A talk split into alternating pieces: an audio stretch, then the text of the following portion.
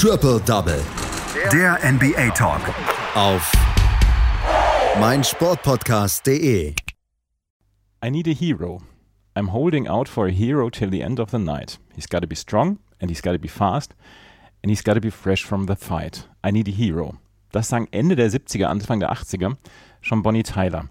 Miami Heat-Fans können das vielleicht jetzt umdichten auf I need a hero.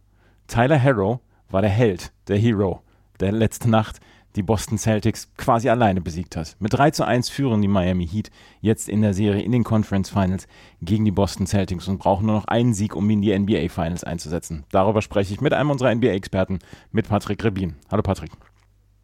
Ich grüße dich, Andreas. Nachdem alle älteren Hörer jetzt äh, mit einem Ohrwurm jetzt schon belastet sind, können wir ganz in Ruhe über das Spiel sprechen. 112 zu 109 heißt es am Ende. Das sind die nüchternen Zahlen des Spiels der Miami Heat gegen die Boston Celtics. Aber es gibt halt die eine Leistung, die eine große Leistung, die wir letzte Nacht erlebt haben, nämlich von Tyler Harrow. Er ist Rookie und er hat in 35 Minuten 37 Punkte aufgelegt. Was für eine Leistung. Absolut wahnsinnig. Und er hat damit, das muss man so sagen, ja, den Miami Heat eben diesen Matchball geholt. Und du hast es schon gesagt, äh, ein Sieg fehlt den Miami Heat jetzt noch, um dann in die Finals einziehen zu können. Und Tyler Harrow, der ist in dieser Nacht zum Held geworden, ähm, spätestens in dieser Nacht, denn er hat ja schon davor wirklich sehr, sehr gut gespielt, aber wie du schon gesagt hast, Topscorer mit 37 Punkten mit 20 Jahren in äh, einem ja möglicherweise entscheidenden Spiel in den Eastern Conference Finals. Das ist schon nochmal eine ganz andere Hausnummer. Dann 66 Prozent aus dem Feld, 50 Prozent von der 3 gab es für ihn, also auch wirklich äh, starke Zahlen aufgelegt und ähm, sein Coach Eric Spoelstra, ja, der äh, honorierte seine Leistung, der honorierte seine Leistung mit äh, großem Lob. Ähm, er hat gesagt, er hat Selbstvertrauen, ist furchtlos, aber bescheiden genug, äh, um coachable zu sein, ähm, auf ältere Spieler zu hören und hat mehr und mehr Selbstvertrauen, je weiter es geht. Und das hat man in dieser Nacht auch durchaus gesehen. Ja, das Spiel an sich war, um es mal nett zu sagen, grauenvoll. Beide Teams, vor allem offensiv, also wirklich sowas von komplett lost. Ähm, das Spiel dadurch relativ ausgeglichen, die meiste Zeit über leider halt ausgeglichen schlecht. Besonders den Celtics, denen fiel es schwer, gute und ja, vor allem auch sinnvolle Würfe zu kreieren. Ähm, Jason Tatum zum Beispiel, der schloss die erste Halbzeit mit null Punkten ab, nachdem er regelmäßig die falsche Wurfentscheidung traf. In der zweiten Hälfte wurden die Celtics dann besser. Ja, nur leider für die Jungs aus Boston, die Heat eben auch. Topscorer bei den Celtics war am Ende dann tatsächlich doch noch Jason Tatum mit 28 Punkte, die er allerdings alle komplett in der zweiten Hälfte erst machte. Ja, Im dritten Viertel, da zogen die Heat dann so ein bisschen davon, holten sich eine zweistellige Führung ab, aber Jason Tatum, der brachte sein Team dann doch wieder in die Spur und 16 Sekunden vor Ende, da verkürzte Jalen Brown dann auf 107 zu 104. Ja, aber nicht mit Tyler Hero an der Stelle. Der ging nämlich wenige Sekunden später an die Linie, verwandelte beide Freiwürfe und brachte seine Heat somit wieder auf fünf Punkte in Front. Die Celtics, die kamen zwar nochmal auf zwei Punkte ran, hatten dann jedoch ja, keine Auszeit mehr, um am Ende dann den Buzzerbeater zu gehen. Sieg Miami Heat 3-1 Führung in der Serie gegen die Boston Celtics. Und Tyler Hero, ja, der bewegt sich mit seinem Spiel in, äh, würde ich mal sagen, doch ganz illustren Kreisen. Nämlich lediglich, lediglich einen Spieler gelang es als 20-Jähriger in den Playoffs mehr als 20 Punkte zu erzielen. Game 6 NBA Finals 1980 LA Lakers wir wissen es alle, es geht hierbei um Magic Johnson. Und äh, Hero, der auch Dwayne Wade den Rookie-Playoff-Rekord von 27 Punkten mal eben locker entriss, der hatte alleine im vierten Viertel dieses Spiels 17 Punkte. Ähm, die Boston Celtics, ja, die liefen die ließen vor allem ähm, in der ersten Hälfte in der Verteidigung besonders häufig den Dreier aus den Augen und hätten die Heat besser getroffen, dann wären die Celtics hier in diesem Spiel wohl letzten Endes völlig untergegangen. Ähm, für die Miami Heat ist das 3 und 1 auf jeden Fall ja so ein bisschen wie das perfekte Vorzeichen. Zwölfmal führten sie in den Playoffs mit 3 und 1, elfmal holten sie sich dann am Ende auch die Serie. Und Boston, ja, die müssen sich was überlegen, um da nochmal in irgendeiner Form mitspielen zu können um die NBA Finals. War so eine Leistung von Tyler Harrow abzusehen? Also so eine Leistung definitiv nicht. Wie gesagt, ähm, er ist 20 Jahre alt. Das ist jetzt ein wichtiges Spiel in den Playoffs gewesen. Also ich glaube, mit so einer Leistung ähm, hätte da wohl niemand gerechnet. Ähm, dass er gut spielt, dass er gut spielen kann, das hat er schon bewiesen. Aber ich meine, in den Playoffs ist da natürlich gerade für so junge Spieler auch wirklich nochmal was anderes, weil es halt einfach alles neu ist, was alles ungewohnt ist. Ähm, allerdings glaube ich, dass ähm, gerade in dieser Saison die jungen Spieler auch sehr viel Glück hatten mit der Bubble, ähm, weil so konnten sie sich, denke ich mal, ein bisschen besser auch auf die Playoffs, auf diese Playoff-Situation vorbereiten, ähm, da du ja eben wirklich quasi komplett raus bist, ja, du bist komplett abgeschottet von der Außenwelt und ähm, hattest ja eben acht Spiele mehr in den Playoffs sozusagen durch diese acht Spiele Regular Season in der Bubble ähm, die ja auch schon so ein bisschen wie Playoffs waren irgendwo. Ähm, aber jetzt wirklich mit so einer krassen Leistung, 37 Punkte, ähm, das denke ich mal, hätte niemand erwartet und hätte man auch nicht erwarten können, erwarten sollen von ihm. Ist das so ein bisschen die Stärke der Miami Heat, dass, dass sie äh, immer mal wieder andere Helden haben? Ich meine, wir haben über Ben Adebayos Block ich glaube, in den Conference Semifinals schon gesprochen. Wir haben darüber gesprochen, dass Goran Dragic bislang hervorragende Playoffs spielt und Jimmy Butler, der ja der teuerste Spieler quasi in diesem Roster, der hält sich so ein ganz kleines bisschen zurück, liefert, liefert immer solide ab. Aber ich habe so ein bisschen das Gefühl, dass die, die Ausgeglichenheit dieses Rosters im Moment die Stärke dort ist bei dem Miami Heat. Ja, absolut, auf jeden Fall, auf jeden Fall. Ähm, das ist die Stärke der, der, der Miami Heat, da gebe ich dir absolut recht. Und das ist ja auch eigentlich die Stärke der Boston Celtics. Deswegen ist es ja umso verwunderlicher, warum sie das in dieser Serie respektive auch in Teilen über die Playoffs noch nicht so wirklich zeigen können.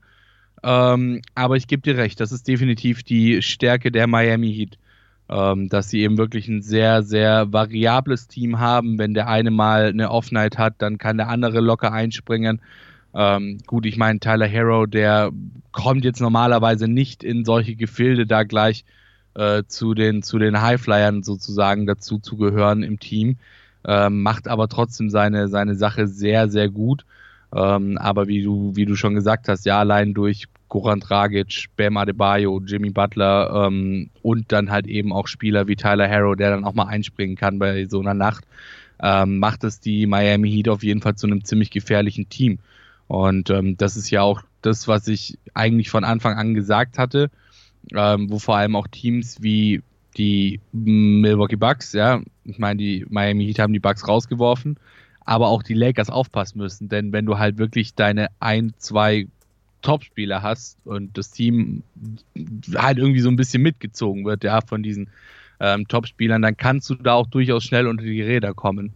Und ähm, das sehe ich eben sowohl normalerweise bei Boston als auch bei Miami.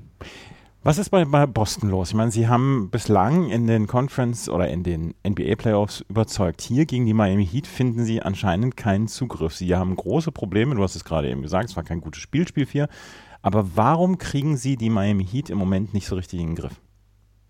Ähm, also in meinen Augen oder wie ich das wahrnehme, hat es äh, so ein bisschen was mit Unkonzentriertheit zu tun, weil es halt einfach viele kleine dumme Fehler sind, ähm, die du normalerweise nicht machen darfst, beziehungsweise nicht machen solltest, vor allem nicht ähm, an so einem Punkt der Saison. Ja, wie gesagt, ähm, sie äh, haben den Dreier nicht im Auge. Hätten die Miami Heat besser getroffen von der 3, vor allem auch Spiele wie Bam Adebayo, ähm, dann wäre das Ganze ein Shootout geworden. Die Celtics wären dann mit 30 Punkten minus rausgelaufen aus dem Spiel, absolut.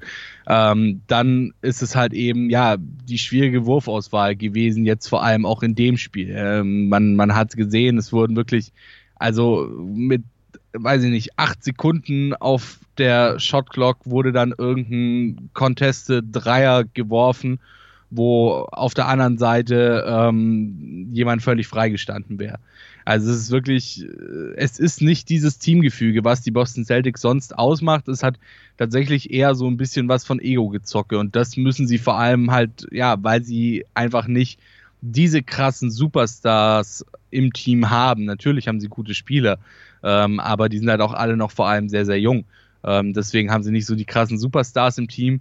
Ähm, da müssen sie sich wirklich wieder auf das besinnen, was sie können. Und das ist eben dieser Teambasketball. Und was auch noch mit dazu kommt, ist, ähm, dass ja Brad Stevens auch hin und wieder mal, sage ich mal, zumindest fragwürdige Entscheidungen trifft. So gab es zum Beispiel exemplarisch jetzt in der letzten Nacht in der ersten Hälfte eine Situation, da hat Marcus Smart angezeigt, ähm, dass er ein Foul gegen Marcus Smart challengen soll. Ja, ähm, dieses Foul gab am Ende äh, einen Dreier plus Bonusfreiwürfe. Äh, und das dritte Foul für Marcus Smart. Marcus Smart hat angezeigt, dass er es unbedingt challengen soll. Ja? Mhm. Ähm, Brad Stevens hat es nicht gechallenged. Somit vier Punkte für die Miami Heat plus drittes Foul für Marcus Smart. Ähm, in der ersten Hälfte wohlgemerkt. Und im Gegenzug dazu hat er dann eine andere Situation ähm, gechallenged, die ja doch ein deutlicheres Foul war. Ähm, das war eine Situation mit Daniel Theiss ähm, gegen Goran Dragic, die da gechallenged wurde von Brad Stevens, die ein deutlicheres Foul war, wo eben auch nicht so klar vom Spieler angezeigt wurde, ey, kommt bitte Challenges, es war kein Foul. Und ähm, so wurde das dann eben auch ähm, ja, im Kommentar teilweise wiedergegeben, ähm, dass eben auch der Kommentar des Spiels äh, gesehen hatte, dass diese Aktion von Marcus Smart kein Foul war. Ähm, und das sind halt eben auch wieder so Kleinigkeiten, die dann eben im Coaching falsch laufen oder auch sonst ähm, falsch gesetzte Auszeiten. Ja, wenn, wenn der Gegner einen Lauf hat, dann setzt du deine Auszeit und ähm, die kommen halt einfach manchmal nicht. Also es ist ganz komisch bei den Boston Celtics. Sachen, die sie sonst eigentlich immer sehr, sehr gut gemacht haben und die sonst eigentlich immer zu ihren Stärken waren, die ja wandeln sich jetzt so ein bisschen in ihre Schwäche. Aber es scheint dann so zu sein, dass es atmosphärische Störungen gibt.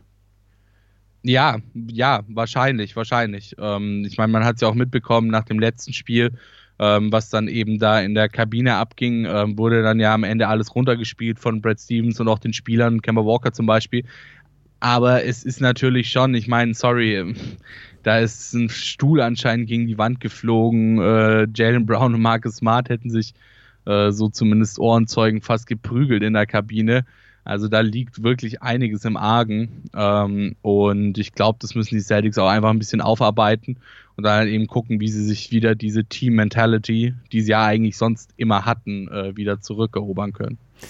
Die Boston Celtics also liegen mit 1 zu 3 zurück, stehen mit dem Rücken zur Wand in diesen Conference Finals. Gibt es noch einen Weg zurück für sie? Naja, natürlich gibt es einen Weg zurück. Ähm, sie müssen sich aber halt wirklich, wirklich, wirklich, ähm, ja, ich sage jetzt mal, die Arschbacken zusammenkneifen, auf gut Deutsch gesagt, äh, um da nochmal diesen Weg zurückzufinden. Und ähm, sie müssen sich zusammenreißen, sie müssen sich, sie müssen in ihr altes Teamgefüge wieder reinfinden. Ähm, sie müssen eine vernünftige Defense spielen ähm, und sie müssen vor allem auch überlegen beim Spielen, ja. Nicht irgendwelche überhasteten Würfe nehmen, wenn noch genug Zeit auf der, auf der Shotclock ist. Ähm, nicht über, nicht, nicht irgendwelche dummen überhasteten Würfe nehmen, sondern lieber dann nochmal zwei, dreimal den Pass rausspielen ähm, und dann eben so versuchen, den freien Dreier zu bekommen oder einen freien Weg in die Zone zum Korbleger zu haben, was auch immer. Ähm, das ist auf jeden Fall ganz wichtig. Es wird natürlich schwer, ja. Ich meine, wir haben jetzt schon oft genug darüber geredet, dass ein 3 zu 1 eigentlich vor allem an dieser Stelle der Playoffs das ausbedeutet, aber die Möglichkeit ist da. Sie waren nicht chancenlos gegen die Miami Heat. Wenn wir uns überlegen, Spiel 1 mit 14 Punkten geführt, Spiel 2 mit 17 Punkten geführt, beide Spiele aus der Hand gegeben und ähm, ja, jetzt eben dieses Spiel eine komplette Offenheit gehabt. Also es, es ist definitiv möglich, wenn sie sich halt eben am Riemen reißen und ähm, das Spiel auf, aufstellen können, ja, was sie sonst eigentlich immer ausgezeichnet hat. Was können wir von Spiel 4 der LA Lakers gegen die Denver Nuggets heute Abend erwarten? Ja, ich bin gespannt. Ähm, also ich glaube zwar nicht, dass äh, das Momentum jetzt komplett geschiftet hat, aber ähm, ich denke mal, es war nicht unbedingt Teil des Gameplans der LA Lakers, so wie die ersten beiden Spiele gelaufen sind, da jetzt das dritte Spiel abzugeben und ähm, sich somit das, das 1 zu 2 einzufangen. Ähm, insofern und ja, die, die Denver Nuggets sind heiß. Das haben wir jetzt die Playoffs über schon gesehen. Jamal Murray ist heiß. Nikola Jokic ist heiß und ähm, deswegen glaube ich oder bin ich mir sicher, ähm, dass es auch wirklich wieder ein verdammt interessantes Spiel werden könnte. Es ist, denke ich mal, entweder Hop oder Top, schwarz oder weiß, nichts dazwischen. Ähm, also entweder es wird äh, ja ein richtig geiles Spiel der Nuggets und äh, sie stellen auf 2 und 2 oder die Miami Heat, die äh, lassen sich irgendwas einfallen, um äh, die Nuggets da richtig äh, outzuplayen und äh, dann sich eben hier auch die 3 und 1 Edge zu holen. Sprechen wir morgen drüber? Ja, sehr gerne. Das werden wir tun hier bei Triple Double auf meinsportpodcast.de. Das war Patrick Rebin mit seinen Einschätzungen zu Spiel 4 der Miami Heat gegen die Boston Celtics. Die Miami Heat führen mit 3 zu 1, brauchen nur noch einen Sieg, um in die NBA Finals einzuziehen. Danke, Patrick. Gerne. Schatz, ich bin neu verliebt. Was? Da drüben. Das ist er. Aber das ist ein Auto. Ja, eben. Mit ihm habe ich alles richtig gemacht. Wunschauto einfach kaufen, verkaufen oder leasen. Bei Autoscout24. Alles richtig gemacht. Triple Double. Der NBA Talk. Auf meinsportpodcast.de. Schatz, ich bin neu verliebt. Was? Drüben. Das ist er. Aber das ist ein Auto. Ja, eben. Mit ihm habe ich alles richtig gemacht. Wunschauto einfach kaufen, verkaufen oder leasen. Bei Autoscout24. Alles richtig gemacht.